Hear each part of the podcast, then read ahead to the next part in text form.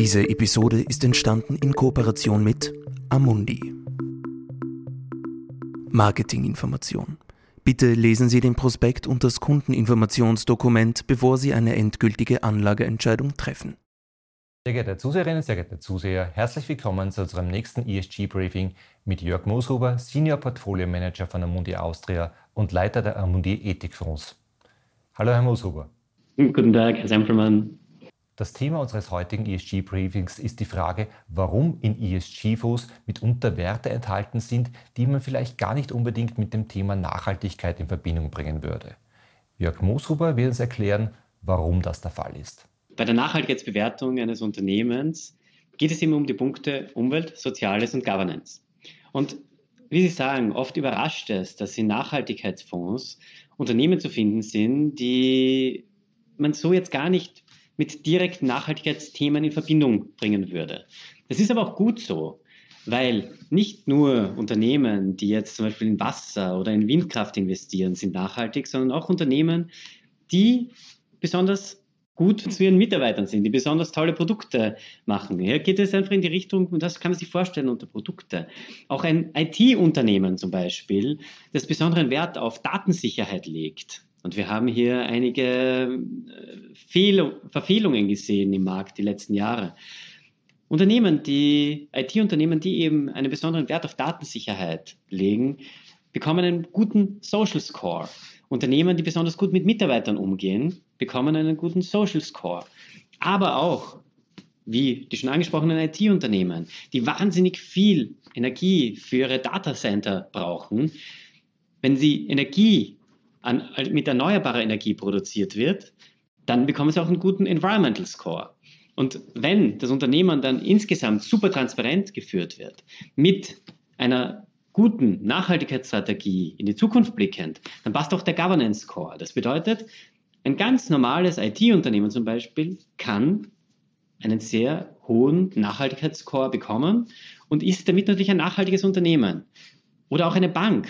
Eine Bank, die sich jetzt ausspricht, besonders viele grüne Investments zu machen, kann einen sehr hohen Environmental Score bekommen. Bei Banken ist natürlich auch der Punkt Governance wieder ganz wichtig. Eben, wie sicher sind Kundendaten? Wie sicher ist der Zahlungsverkehr in einer Bank? Das sind ganz wesentliche Momente und gehören natürlich auch in den Governance und in den Social Score. Wenn ich mir jetzt bei Banken verschiedene Dimensionen anschaue, das ist zum Beispiel ein Sektor, den man jetzt nicht direkt in einem nachhaltigen Fonds vermuten würde dann sieht man hier auch, dass Unterschiede bestehen zwischen einer Investmentbank, die tatsächlich Investments, großvolumige Investments in den grünen Bereich leiten kann, und Konsumbanken, also klassische Consumer Banks, die ein sehr starkes Exposure zum Kunden, zur Kundenbindung haben. Und da ist ein höherer Score als bei der Investmentbank in dem Bereich ähm, Product Responsibility, also wie verantwortlich gehe ich mit den Bedürfnissen meiner Kunden um. Also man sieht hier in diesen zwei Bereichen eben Banken und IT, wo man sich das jetzt so gar nicht vorstellen könnte, dass die besonders nachhaltig sind. Wenn man da einen zweiten Blick drauf wirft und diese Punkte Umwelt, Soziales und Governance ganz genau betrachtet, können auch diese Unternehmen sehr, sehr nachhaltig sein. Das heißt, wenn in einem solchen ESG-Fonds ein Wert enthalten ist, den ich vielleicht gar nicht unbedingt mit Nachhaltigkeit in Verbindung bringen würde, dann kann ich dennoch davon ausgehen, dass er die ESG-Kriterien erfüllt. Auf jeden Fall. Das ist ja genau der Punkt. Mein Auftrag, meine Aufgabe ist es, eben nicht nur eine möglichst gute Performance zu generieren, sondern meine Aufgabe ist es vor allem zu schauen, ob die Investments wirklich den Rahmenbedingungen entsprechen. Und der stärkste Rahmen hier ist natürlich die Nachhaltigkeit. Und ich bin überzeugt davon, Sie werden überrascht sein, welche Unternehmen sich in meinem Portfolio befinden, die aber auf den zweiten Blick vielleicht wahnsinnig nachhaltig sind. Und das ist das Schöne an diesem Job, dass man eben die Möglichkeit hat, sehr tief in die Unternehmen zu schauen. Und sehr häufig hat Nachhaltigkeit ja auch mit Unternehmenskultur zu tun, beziehungsweise mit der Perspektive, die ein Unternehmen bietet. Weil ich habe mir jetzt auch angewöhnt, äh, vor, oder sehr, sehr viele Nachhaltigkeitsberichte von Unternehmen selber zu lesen. Denn diese Nachhaltigkeitsberichte zeigen sehr stark den Business Case, die Idee, die das Unternehmen hat. Und diese Idee, die ein Unternehmen in den Nachhaltigkeitsberichten verpackt, kann sehr häufig zu finanziellem Erfolg führen. Und das ist natürlich ein gutes Gefühl, weil auf der einen Seite weiß ich dann, ich habe ein Unternehmen, das nachhaltig ist, aber eben auch eine gute Performance bringt. Vielen Dank, Herr Mosowa, für die Ausführungen. Ja, und auch Ihnen vielen Dank für Ihr Interesse, fürs Zusehen, fürs Zuhören. Und wenn Sie weitere Fragen zum Thema nachhaltige Geldanlage haben, dann besuchen Sie doch unseren Channel auf trend.at unter trend.at slash ESG. Vielen Dank, Herr Mosowa, nochmal und bis zum nächsten Mal. Vielen Dank für Ihre Zeit. Dies ist eine Marketingmitteilung.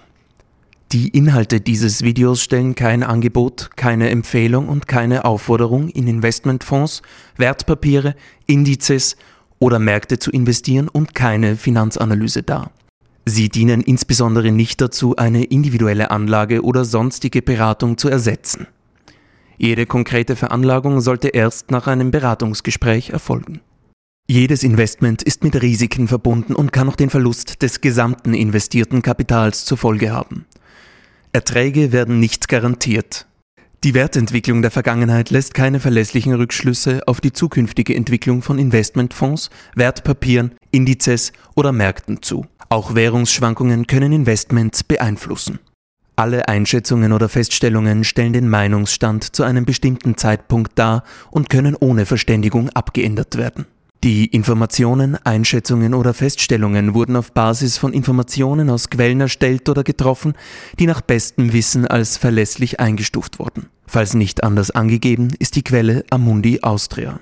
Es wird jedoch weder ausdrücklich noch implizit eine Aussage oder Zusicherung über die Richtigkeit oder Vollständigkeit abgegeben.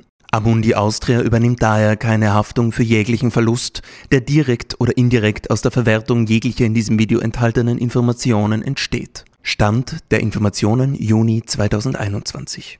Die Kundeninformationsdokumente und die Prospekte bzw. Informationen für Anleger gemäß 21 AIFMG der von Amundi in Österreich öffentlich angebotenen Investmentfonds stehen den Interessenten in deutscher bzw. englischer Sprache in ihrer jeweils aktuellen Fassung unter www.amundi.at kostenlos zur Verfügung.